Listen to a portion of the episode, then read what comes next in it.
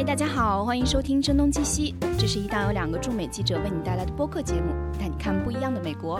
我是张晶，你们可以写 email 联系我们 etwstudio at gmail.com，也可以在微信公众号上找到我们，同样是 etwstudio。在新浪微博上，我们则是声东击西 etw。今天很开心啊，因为我们录制的现场其实不是在纽约，也不是在旧金山，而是在洛杉矶。嗯，而且今天我们请到了一个非常特别的的嘉宾，我们也是因为一些工作的关系认识了彼此。我其实不知道怎么 形容这个嘉宾，因为他有多重身份啊，是那个时代的斜杠青年啊，但是他现在其实是他的本职工作是做呃精品业的并购总监，但同时可能很多人在社交网络来临前的时代有看过他的专栏，现在依然在不断的更新专栏。而社交网络时代的呢，他又是在微博、微信、Instagram 上很多人长期关注的。呃，他的中文名字叫做一方，英文大家习惯叫他遗忘。嗯，遗忘，你给大家打个招呼吧。大家好，我是一方。啊，你大家可能在中国的读者最初认识我是透过呃《Cosmo》时尚杂志上面的《Life with Cosmo》，呃，我的专栏那写了十年。那每个月的一篇专栏，所以让大家认识我。那然后就是 social media 的呃进入，嗯，那我们后来就当然就是微博啦、博客、博客啦、微博啦，然后又到微信公众号啦。那 Life with Yvonne 呃是我的公众号，那嗯微博就是一方，嗯，呃一望一方。那那个前阵子就去年出版了我的一本书《拎得起》，是我第二本书。嗯，这里面大概有三分之一是我过去的专栏，嗯，那也有一些新增加的内容，还有一些呃公众号的内容啦，也是整完全的在整理了 update 一遍。其实公众号的内容很散，嗯，那那个呃书本的话就嗯集中比较集中一些，然后也 update 一些东西。所以就呃出版了这本书《拎得起》，然后也拎得起是上海话的的一个说法是吗？上海话的说法是拎得清。那拎得起呢？其实我是觉得说，大家都认为要拎得起放拿得起放得下。其实拎得起是从呃拿得起放得下这句话也也可以这么说。另外一个说法也是因为嗯我的第一篇文章里面讲说人生是一场旅程。那嗯曾经一书说过。呃，两只手拎得起的才是自己的人生。但是我森炮就说，一开始当然，你当你没有经历过什么东西的时候，你就会把一些金句记在脑子里。当你当你慢慢的 进入了一些经历过一些东西，然后你知道自己适合什么，什么是跟自己有关的。你就会慢慢调整自己的思想，所以我对我来说就是放下很容易。很多人就觉得说，哦，要拎得起要放，拿得起要放得下。嗯，其实放下很容易，你就放下，什么都不管了。你就放下了，真的是一个很懒惰、很推卸责任的一个做法。但是你你真的要嗯拎得起的话，你要随时在能拎得起，你需要很多的备案，你需要对自己很负责，你也你也你也要有足够的等底气去做这件事情。那至于说人生是一场旅程，两只手拎得起的东西才是你自己的人生，这就我觉得其实 it's it's it's a little outdated and it's it's overrated。嗯。现在大家都可以托运嘛，对不对？你何必把所有的负担都留在自己的双手上？你双手腾空出来，你可以做别的事情，就是拎得起别的东西。对，你可以去拎得起别的东西。你可以把一些你不是你你既然有其他的渠道可以让你去呃分担你的负担的，你尽量去做。不，当你是做得到的时候，你不要去增加自己无谓的一些困扰。所以是这样。啊，我跟 Selina 认识也是也有两年了。我们上一次碰到在 LA 碰到也是呃 Mini Mouse 的一个 Polka Date，对吧？对的。对，然后今天我们今天也是在那个好莱坞，嗯，啊，我们见证对对对，我们见证，因为 Mini Mouse 他呃他九十第一次他跟他其实是跟 Mickey Mouse 一起诞生的，嗯，但是。Mickey Mouse got all the credit, and Minnie Mouse is all the way until today. She got her star finally on um on the Hollywood Walk of Fame. 那幕后的对对对对对对，所以就像我们常常说的一个成功男人背后有一个伟大的女性，她就是她就是那一位伟大的女性。对，而且今年谈这个话题还是特别合乎时宜。对对对对对对对。 polka dots，像今天 Selina 就特别应景的穿了一件，透穿了一件 polka dots 的对，因为裙子。其实 呃，他可能 encourage 大家的 dress code 都对对对要跟 polka dots 有点关系。对，其实 polka dots 很深入人心。你不嗯管叫它是波点还是圆点，反正 polka dots very 很可爱，而且也很 feminine。同嗯时呢，也可以很 creative，有意想不到的一些趣质感。那每年的一月二十二号呢，就被定为波点日。嗯那今年的波点日刚好是 Minnie Mouse 在好莱坞星光大道上拥有了它属于它自己的一颗星星。嗯嗯，Minnie Mouse 喜欢波点有九十年的历史了，所以她现在被称为 The Queen of Polka Dots 也是当之无愧。嗯，而且其实很多时尚品牌都有 polka dots 的元素，对对对吧对对，其实 polka dots 的永恒有一点像旧情人旧火焰那种所谓的 old flames，、嗯就潮流来来去去啊，永恒的那个火种是不熄灭的。嗯所以有时候吹点氧啊，加一点风啊，然后就变奏出另外一些流行产物。嗯其实你看他 Mickey Mouse，呃，就 Minnie Mouse，他当年五三十年代、五十年代那个时候，他的一些波点的款式是很淑女的。嗯但是你想那个年代，意大利女性 Bridget Bardot，她这是一个性感，所谓的性感小野猫好。像背道她而驰一样。对她，她穿起来是那种，她穿 polka dots 的裙子的时候，就是那种小紧窄跟路透射，那可以很性感。那现在 Minnie Mouse 的 polka dots 的 fashion slogan 是 Rock the dots，嗯，就好像要摇滚啊，就是嗯，有一种把对，就把波点拿来变奏玩耍的一种姿态。像啊、呃很久以前那个 Stefano Pilati 就刚刚接手 e s a n l o n 的时候，他、嗯。呃在黑色的雪纺裙上面把白色的波点做出不同的一些切割的镂空，所以它的一个一个波点其实是飘飘飘的。嗯，那偶尔也会玩法。对对对，很多种，然后很飘嗯忽，好像一直在变动组合。还有很喜欢玩几何色块的 Money，曾经做过大小不一的 polka dots，还有草间弥生对，草原女这个生那种密集恐惧 那种 密集恐惧症的那种波点。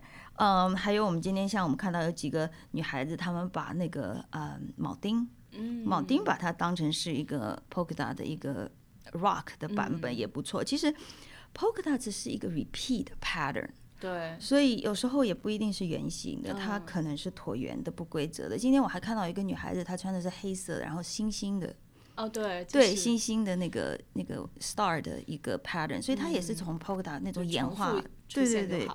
所以说 polka 可以是这种小圆、小点、小花招，也然后也可以很大名大放，嗯，所以是一个很 versatile 的一个东西。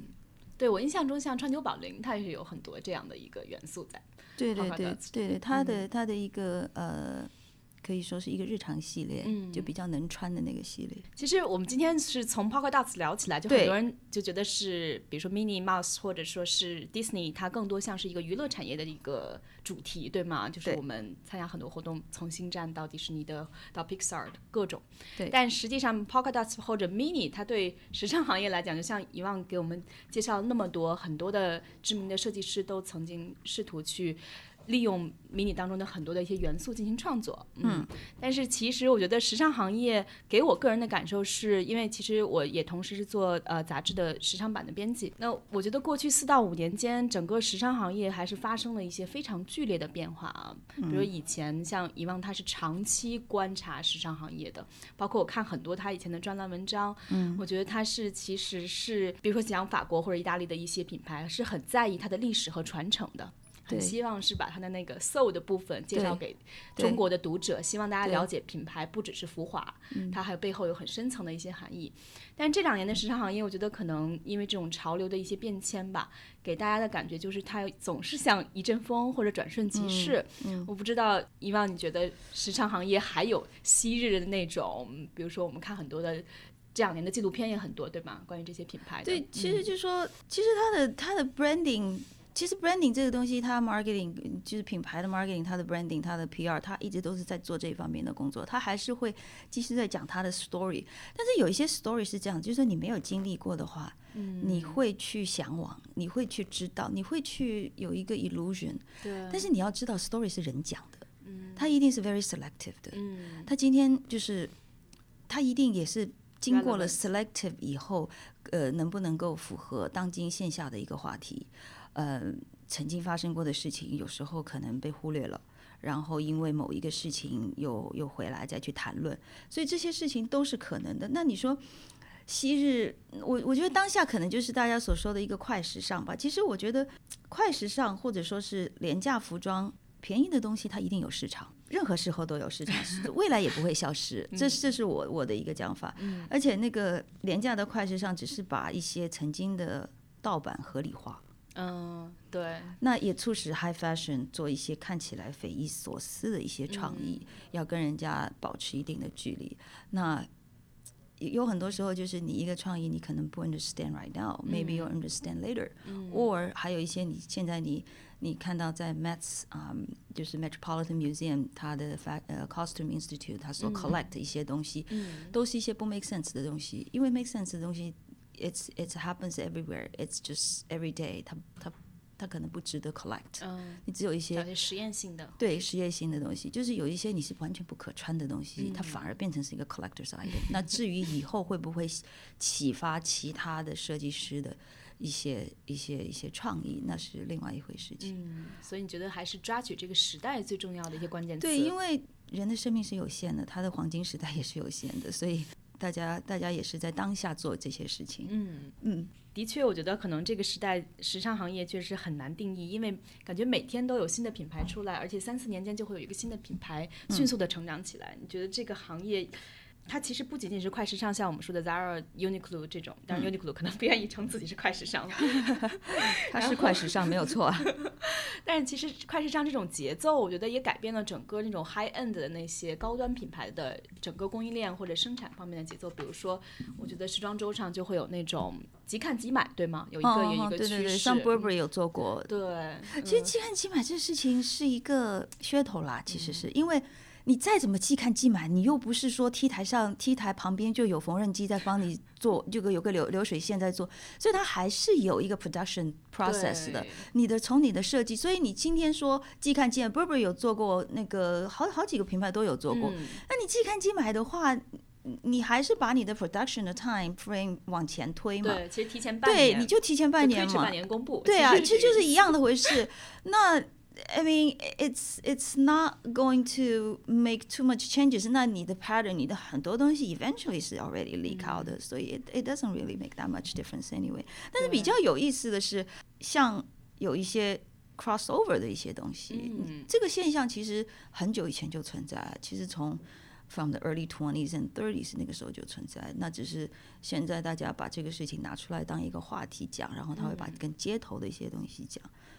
像呃，I guess 你 L V M H 跟那个 Supreme 哦，对对对对，那还有他跟那些 Jeff Koons 这种算 crossover 嘛？但是它又是等于基础一些艺术元素加入其中。其实 Supreme 其实你知道吗？这些潮牌啊，它嗯。你可能会讲说，Supreme 的品牌也不是很新啦，产品也不是特别新颖啦，有二十多年历史。对，其实这个 Supreme 耕耘了二十多年，嗯，它更是一个典型的时代产物。它能够红上几个轮回，是因为它投资了，并且壮大了跟它相关的啊文化产业。嗯，比如说一九九零年代的时候，啊，一九九零年代中期吧，应该是纽约禁止。加强禁止了滑板 skate skateboard 进入公共场合炫技，就所谓做那些很很危险的、很危险，就是在那个楼梯上、那个栏杆扶栏杆上那样的滑上滑下，其实很危险的。那但是他们是一个他们自己的一种技术嘛，也是他们自己喜欢的东西，所以后来 Supreme 就在呃纽约的 Manhattan downtown 开了一个呃 skateboard 的店。那那个店它是设把它中庭设计成可以滑进滑出的。一个一个空间，所以它凝聚了很多行业志同道合的人，就在那个空间。其实这样子，对对对。然后其中还包括一些明星啊，一些 rapper 啊，然后 hip hop artist 啊这些人。然后这些人也因为这些人，这个品牌跟娱乐界结下了很多的渊源。嗯，那接下来 Supreme 就跟大家一起制作技术很炫的那些很 top 的 video。然后那个时候刚刚好又是 YouTube 的起步，所以放在上面十一年，嗯，对。然后连那那是后来他慢慢慢慢开始做，嗯。那两千年初的时候，好像两千年那个一二这样子，他就把很多的 video 一不断的放上去。其实我不是个 skateboarder，你可以知道，但是 但是他的一些，但是我们会也会看到那些人很有他们的那个很酷啊，很好看呐。那你真的我你真的。你你真的，如果我在路上碰到一个 skateboard，我只开车的话，我一定会离得远远的，因为很危险。因为所以我都会，但是我看到那些 video 的时候，我就会觉得说，哎，蛮有趣的。所以这些东西连外行人看到这些 YouTube 上面的 video 都会目瞪口呆。后来 Supreme 的专卖店开到 LA，他的那个 LA 的店也是在一个所谓的脏乱差、治安不是非常好的地方。呃，在 Fairfax 的 Fairfax，因为房租便宜嘛。然后品牌后来又进一步扩大跟一些 contemporary artists 的一个一个合作。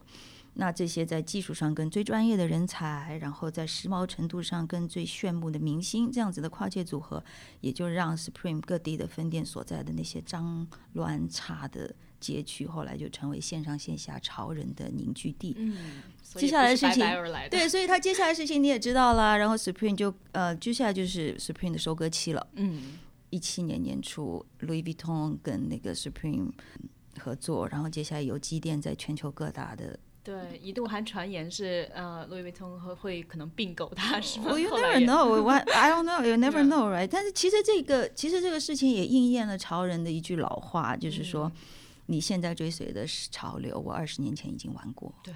但是你如果真的把这件事情端这句话端出来，一直重复的贬低别人、贬低现在的一些红人或者潮人的话，其实也没有什么一个特别的意思，那只是。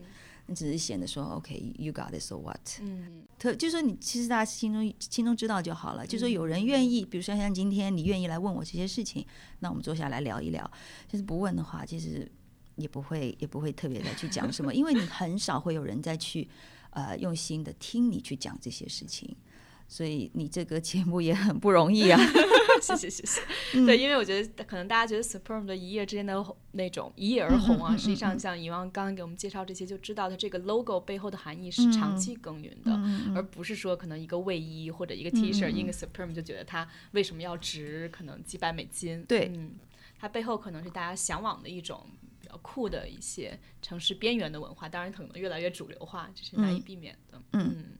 对，包括我觉得，我因为在美纽约有一些小朋友们，看他们就高中生十四五岁，他们也许就像我们上高中的时候，很在意别人穿什么，我也要穿什么，所以他们就真的是啊，Supreme 就对于他们来讲是一个必去之地，还是价钱还是 OK 了，真的你要买的话，还是还是比 Gucci 啊这些便宜一点。那其实去年去年整个。一年，GUCCI 潮人追的潮牌是 GUCCI，GUCCI 被追得很凶。它那些，但它这个品牌也很有意思，它这些泛滥的印花，还有无限高的松糕鞋，呃，有些人欲罢不能，有些人欲哭无泪。那乐观一点说，毛毛鞋它其实顺应了新一波的吊儿郎当的那种所谓的 lay back chic。那这些跟其实跟早些年明星的那种 off duty look 又不大一样。嗯。嗯，现在的 layback chic 可能是它的产生，或者说追随的人是那些钱来的太容易，比如说 职业的网红明星们。对，今天我们也看到很多。对，热火朝天的股民们，还有坐享地产旺势的包租公包租婆们，这个族群会去疯狂的抢 GUCCI 的，这个其实在我看下来就代表了不可一世的荣景。嗯，这是他们的时代，这是他们现在也可能就是红利期，就是这一段时间。那巧合的是，你有没有发现？呃，你你你你常住在纽约嘛？嗯，那个 GUCCI 在纽约第五大道上的旗舰店，嗯，它就在 Trump Tower 一楼。我刚刚想说，对不对？它的警卫想生意的吧？其实你知道吗？我相信是影响生意的，但是其实也就 GUCCI 能够扛得下来。我认为以前 Ferragamo 嘛，Ferragamo 都快哭了。嗯，就那个可能房租很快就不行，对，业绩不好。对，因为他门口是警卫，是荷枪实弹的武装配备的警卫。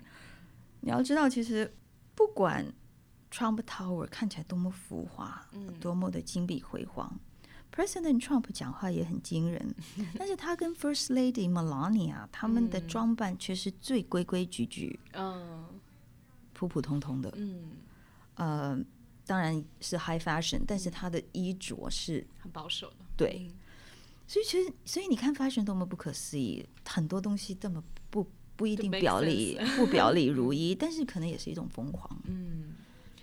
所以我们聊了去年，比如 Supreme 到 Gucci 这种呃时尚界比较典型的两个现象。不知道像以往你自己觉得，二零一七年的整个时尚行业，如果有一个单品最代表你的一个看法，或者你对这个行业的理解，那可能就我可能就是我刚刚讲的，可能就是 Gucci 那些毛毛毛毛拖，它代表了那一个前来的太快的那个族群的人的不可一世的荣景，那也就是他当下的那个，嗯，对。但另外一个趋势，反正在纽约，我觉得，因为我总逛当趟有一个书店，呃，叫 McNally Jackson，在 SoHo，嗯，其实也是挺不容易的，因为书店行业在纽约这些年也是陆陆续续关了不少。对。但是 McNally Jackson 这个，她是加拿大的一个跟我年纪差不多的一个女孩，在 SoHo 开的书店，嗯，她确实是呢，啊，还是过去十年来，呃，整个纽约一个最有意思的书店吧，因为它看上去并不是那么的。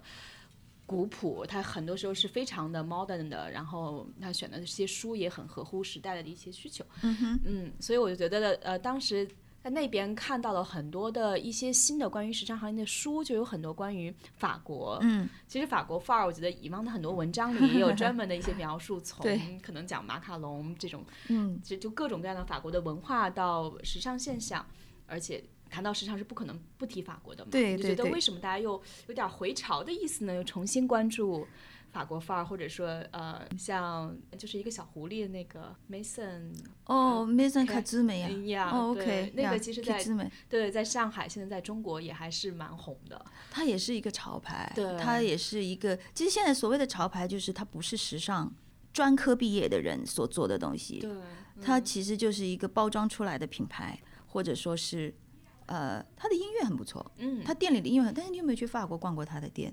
你没办法逗留，因为什么？因为他我不懂为什么在大热天他不开冷气，而且他关着门，所以整个里面的环境非常的闷，好好几次 完全没有办法待下去。所以他的环境，我觉得就是购物的氛围其实很重要，但是大部分，但是现在的人他他的购物氛围都在网上。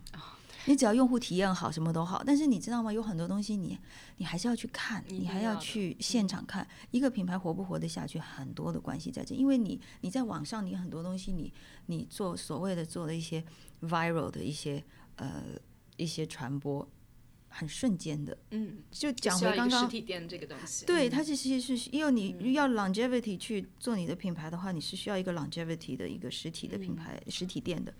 那关于其实 French Style，嗯，这类书吧，其实从来没有消停过，嗯，它没有消失过，它一直存在的，只是说它会一下子就是你突然之间，呃，有有有有某因为某一个事情而这几个作者在讲，或者说那几个作者在，然后可能一直在转这个圈。那我个人认为，大众对 Parisian Woman，比如说巴黎女人和呃 French Chic，就是法国风格，过于神话了。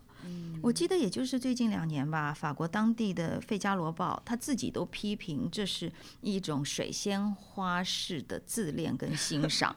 其实你如果真的到过巴黎，了解巴黎人的日常生活，你就会知道巴黎人的生活不是五星级酒店，它也不是米其林三星餐厅。大部分巴黎人的居住环境、卫生条件是需要不断的每天跟自己喊话打气，要忍耐。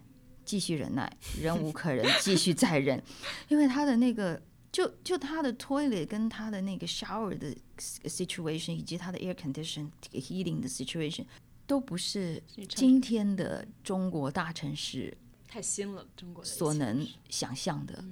它的一些下水道的问题，你可能只有在中国上海的老城区，你才会才会面临到，你才能够体验到的。但是很多人如果搬到高楼大厦的话，他可能也就是觉得一个 relief。嗯，所以怎么讲呢？就是还有再加上那个法国人，他们要缴非常高昂的啊。所得税，还要应付络绎不绝的游客，所以他们的口头禅 “c'est la vie” 是对人生、对命运、对国家、对社会、对制度所制度所表达出来的一个无奈的妥协。嗯，还有就是法式风格。其实不仅限于巴黎名店、博物馆那些地方，你到南部，你到郊区，各个地方的风土人情，你看多了，你就会明白，一样的米养百样的人，一样的面包也养百样的人。那但是呢，不管怎么说，可取之处呢，就是巴黎女人在压抑的大环境下所表现出来的自我感觉良好的优雅，她最后被浓缩为一件小黑裙。一条贴身的牛仔裤，然后一双漆皮的芭蕾舞鞋，一件西装外套，这这是支撑整个法国时装业的生意。毕竟啊，怎么说呢？物质比生活容易模仿。嗯，那至于法法式风格的精神层面呢，我只能说家家有本难念的经。但是它有一些零零碎碎的一些，你就是每个人会喜欢的东西不一样。所以你如果到任何，其实任何人到任何一个国家，你大概都会碰到一些很有趣的东西。如果你只要自己愿意出去看，你愿意不需要只是坐在电脑前面网购的话。你愿意看，你愿意到那个地方看，你就会发现说，哎，你网上看到的东西跟不一样，你就会去想为什么不一样，然后你就会觉得有一些你实体店看到的东西，你就会觉得很 interesting，为什么这家店会从这里发展出来，然后嗯。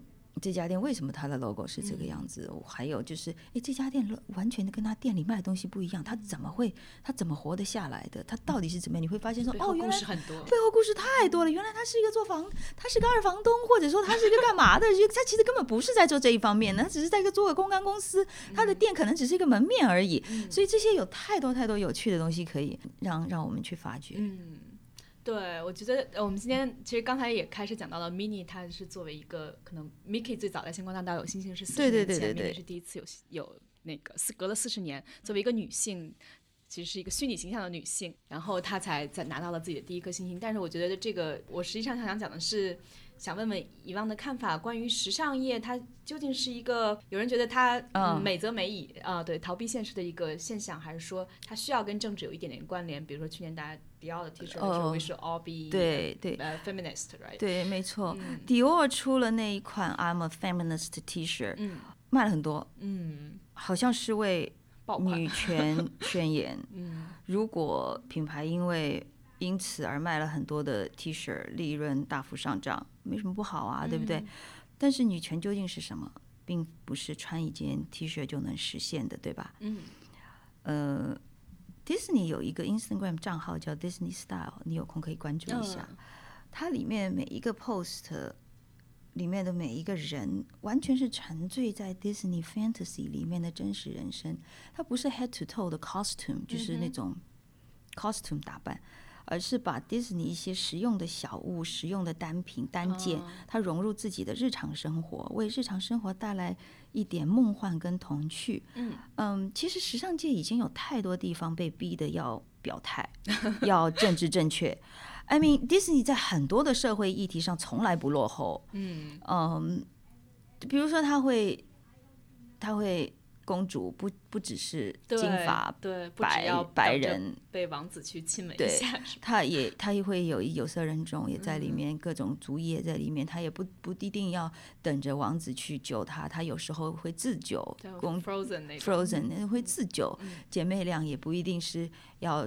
争夺或者怎么样是互相的一起扶持，所以他他在社会议题上从来没有落后，而且也非常热切的响应跟关注这些事情。但是我很感激 Disney 悄悄的流出 Disney Style 这样子一块地方，是一走进去是完全忘忧又很真实的、快乐的、疯狂的一些玩耍。我觉得这很重要。嗯，对，所以我们觉得呃，像谈到。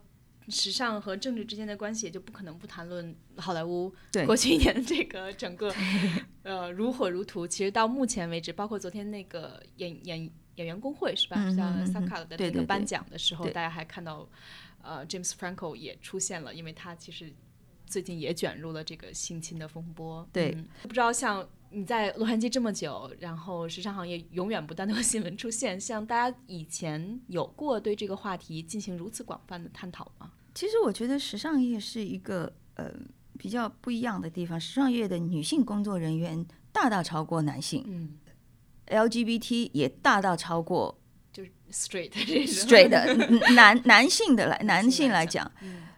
大大超过 straight 的男子，所以这是一个不同的一个 industry，有点。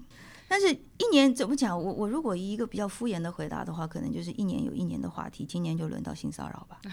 但是我比较敷衍。但是性骚扰这个问题，其实我怎么讲，就是男女都会遇到。嗯。女我们现在只听到的是四分之一的话题。嗯。其实女的会被男的性骚扰，男的也会被女的性骚扰。嗯。还有男的会被男的性骚扰，女的也会被女的性骚扰。所以我们听到是头四分之一。我们只是听到了四分之一的类别，我可能这一个类别你可能特别的有听众缘或者怎么样，还有四分之三其实也很严重。我相信慢慢也会有人站出来说的。其实我我我觉得这个东西啊，你你去谈论这个话题，最重要的是我们还是要回到自己身上，就是说最重要的是保护自己。嗯，就是不管女孩子男孩子，你保护自己不被骚扰，同时也保护自己远离诱惑。嗯，因为有时候，因为你要知道性骚扰跟调情啊，就是 sexual harassment 跟 flirt 是一线之差。嗯，所以你喜欢的时候是调情，你不喜欢的时候就是性骚扰。I mean，你这怎么你怎么说？嗯，而且人跟人之间的 chemistry，你当然是会喜欢一个漂亮的人。嗯人家对漂亮跟钱、金钱跟权力是无可厚非的，会去追逐。追逐的。我我我认为就是一个人不要，最重要的是你不要不要成为一个 hypocrite。嗯所谓 hypocrite 就是说你你不要从中得意，你明明知道这个人，比如说 Weinstein，嗯，他是做过这么多事情位高，权重的人。位高权重人，他做过这些性骚扰的事情，你明明知道的，发生在你自己身上，你还记你你你也指你也指证了他，在那个时候你没有爆发爆出来，你并且你继续去拍他的影片，演他的女主角，得到了奥斯卡影后，嗯。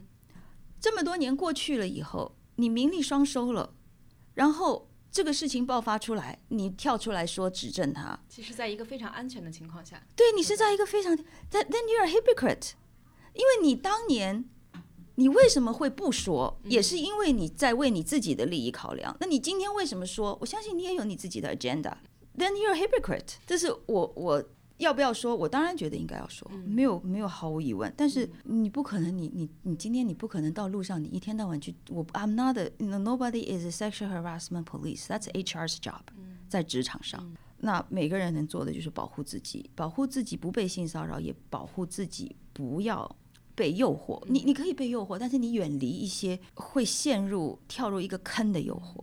你自己要有自己一个很清醒的头脑。嗯，而且其实我觉得这个话题看上去目前并没有任何停止的迹象。它一定是这样，因为在整个的，因为在整个的职场上，你尤其是在，因为我们现在大部分人看到是在媒体跟那个娱乐界的，单单从这个业界来讲，其实是一个大的洗盘。嗯很多资深的人，他掌握的这么多年掌握的资源，呃，掌握的人脉，那好莱坞其实也有德高望重啊，也有敬老尊贤呐、这种说法。虽然他们不是以一种中国人的这种方式来讲，但是他们也是有的。他们位置坐得很舒服，他们不会走的。嗯，新人怎么出头？所以在这个 情况下，你现在就是一个 movement 呢，你现在 movement 以后，你新人上位了，女人上位了。但是我希望看到的是，上位的人，嗯不管是新人也好，还是女人也好，嗯，上位了以后，哎，大家会觉得说，哎，你这个真的很不错，对，就是你的你的节目、你的作品真的很不错。你的口条，对你的口条、你的逻辑反应，哎，真的让我耳目一新，我真的很喜欢你的观点，而嗯且你的那个笑话很好笑，而不是说喊口号似的。不是喊口号，就说那你这样你才是一个，你才是一个从专业层面的。就是还有现在就是好莱坞吧，也是在对待女性文化上有很多的变化，比如说像这次星战出现了女的机器人。那其实我蛮希望看到，就是说不同层面的女性文化，而不是只有女强人这一面。因为因为你看多了那种女人，男人负责闯祸，女人负责善后，或者说是女人要成功必须把男人男人扔到公车底下碾压，这种这种桥段，你不觉得很心酸吗？这种就其实相当于是好像被压抑很久，要彻底转换角色。对对对对嗯对但其实真实的并不是这样。对，真实其实我希望看到的是，你可以 hold your hands and you know move move on together, 嗯 move forward together，就是所谓中文怎么讲，就携手共进吧。嗯去年这本书里面，林德起这本书里面，我也写嗯的很直白，我说各自付清账单，两个人，我嗯我现在不管你是男女还是女女男男，我都无所谓，就是说各自付清账单，一个有自己的社会地位，另外一个也有自己的生命角色。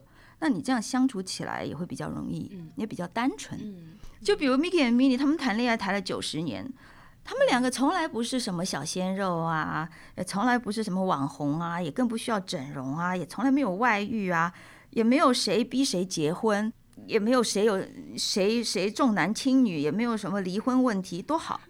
那个 mini 有时候个性也很 tough，她也不好惹，但是她从来没有忘记她自己女性化的层面跟身份。这是她的智慧，我觉得也是我最欣赏的女性层面。嗯，我对另外很感兴趣的就是，我们其实刚才也有所探讨，就是关于时尚博主对时尚业的改变。你觉得你有可以分享的？我觉得现在的时尚博主大概就是通俗意义上的网红。嗯，那对时尚业最大的贡献是帮忙推销一些滞销品。嗯，因为滞销品绝对绝对是一个产业的一个问题。因为你你如果滞销的话，你对整个工业。造成垃圾啊，或者什么都是一个问题，所以我觉得，因为是环保主义者是吗？是，对对对，就是其实是因为他们所谓的带货嘛，是因为我其实我讲这个话一点没有贬低的意思，因为是大家不要认为说滞销品，他们去推销滞销品是贬低他们的意思，其实不是，因为网红其实有一个很 social media 有一个很特定的属性，就是它是一个 instant 的。嗯，就是你今天，你今天比如说发微博，你发那个 Instagram，发呃 Facebook 的东西，或 Twitter 的东西，你会被压下去的，因为你今天发了，这这一秒发了，你下一个 hour 有成千上万的东西进来，这样你要错，所以你今天发，你现在发了，你你虽然有一百万、两两百万、几千万的人 follow 你，但是你也你的，人家会看你的东西也就这么一点时间，人家会可能会回去，但是回去的人很少的，回去看的人很少的。所以你也就是要抓住那你发出去的那个 moment，让大家赶快去买这个东西。所以任何一个东西，如果你要 longevity 的卖的话，你是不可能让你突然之间卖一一百万件，然后下一秒下下一个 hour 什么都没有，没有一个生意是这样做的。你滞销品可以，嗯，真的可以，就是找一个好的概念，其实可能把滞销品一个方式就。出货了，因为其实以往谈论的很多话题，如果换一个人来写的话，我觉得其实他就可能会成为一个很 cliche 或者是一个让大家觉得陈词滥调的一个话题。但是其实以往的整个的生活态度和阅历，如果有大家有机会看那本书的话，它其实对于好的生活或者是幸福的生活，其实是有一些非常恰如其分的一个理解的。我觉得这个概念也挺想跟我们的听众分享一下。嗯，其实我觉得幸福生活，每个人可能有每个人的不同的。不同的可能跟个人的需求有关，也可能跟人的这个环境有关。然后你每一个时期的那个幸福的需求是不一样的。嗯，其实幸福生活可能也是一种理想生活。对，有有很多人来讲，嗯。其实我刚刚就很快的搜了一下我的微博，我就打我的微博进去以后，我就打“理想生活”四个字。我记得我我看到我二零一二年我发过一条微博，我念给你听啊。理想生活是与心爱的人住得很近，住在隔壁，没有秘密，把各自的爱好与恶习，就是不好的习惯留在家里，时常串门留宿也好，无所谓结不结婚，生不生孩子。比如 Mickey and Minnie，真的，你去他们，你去看他们的那个 Disneyland 里面有 Mickey 之家，有 Minnie 之家，呃。他们是两栋不同的房子，他们两个人自己家里都放着自己的兴趣爱好的东西，都是完全不一样的。Mini 喜欢煮饭啦、knitting 啊这些很女生的东西，然后 Mickey 就喜欢，Mickey 就喜欢那个什么呃户外活动。但是他们两个完全就是说完全没有忘记对方的存在。嗯，Min Mi Mickey 有有事的时候，Mini 会去帮他；那 Mickey 有事的时候，Mini 也会去帮他。就是我记得有一个卡通片是。他他的 croissant 店，他的咖啡厅 croissant 卖完了，来不及叫客人全买，然后几，然后 Min Mickey 正好就是翻山越岭，哇哦，排除万难去。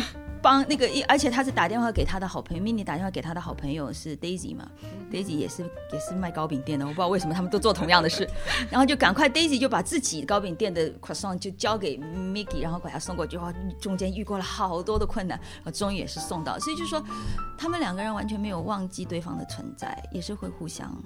爱护其实真的是挺奇妙的。你说他们诞生了九十年之久，而他们像刚才遗忘描述的，他们彼此的这种关系又显得特别的超前和现代。对对对，所以我觉得这个这个蛮好的。我觉得这个很奇妙，很奇妙。然后这么多年来，九十九十年来，他们一直都没有改变这个这个关系。而且今天我跟大家分享一个有趣的事情，就是我我我今天在 ceremony 的时候，就是啊 mini ceremony 的时候，我碰到了呃 Minnie Mouse 的 voice，嗯，呃。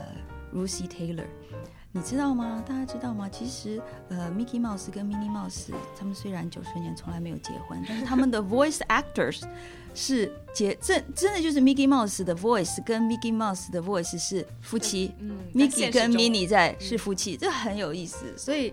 I mean, there is a fantasy in this uh, in this uh, ugly world, I guess. yeah，对，很奇妙是你说在理想和构建的一个虚拟环境中，并没有实现这个梦想，但是在现实中反而他们把它实现。这期我们聊了很多的内容，非常的丰富。嗯，我们也欢迎大家去特别推荐看一下遗忘的新书《拎得起》，然后你可以在微博上找到他，应该就是遗忘一方。遗忘一方是我的微博，然后公众号是 Life with Yvonne，that's L I F E。W I T H Y V O N N E，嗯，谢谢大家，谢谢大家。我们也会把它附在 show notes 里，所以你可以在 show notes 里看到所有的一些遗忘的呃 social media 的信息。好，我们下期节目再见，谢谢遗忘，谢谢。